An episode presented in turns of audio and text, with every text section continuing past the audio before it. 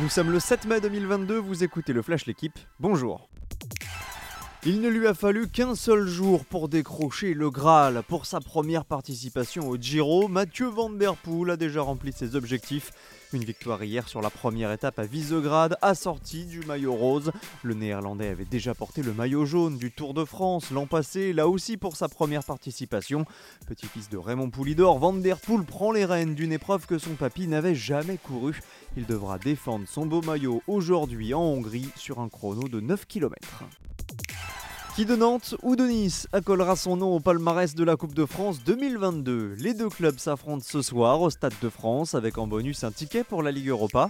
Les Aiglons ont déjà remporté la compétition trois fois, la dernière en 1997. Pour les Canaries, trois sacres également au compteur, mais le dernier est légèrement plus récent. C'était en 2000 avec un succès face aux amateurs de Calais.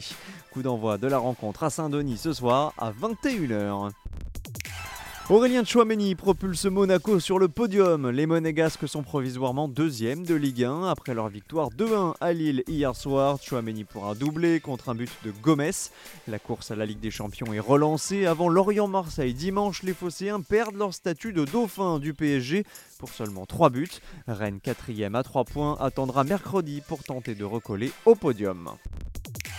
L'élève dépasse son idole. Carlos Alcaraz a sorti Rafael Nadal hier en quart de finale du Masters 1000 de Madrid. 6-2, 1-6, 6-3. Le jeune espagnol de 18 ans bat son aîné dès sa troisième tentative, qui plus est sur la surface de prédilection du maître de Roland Garros.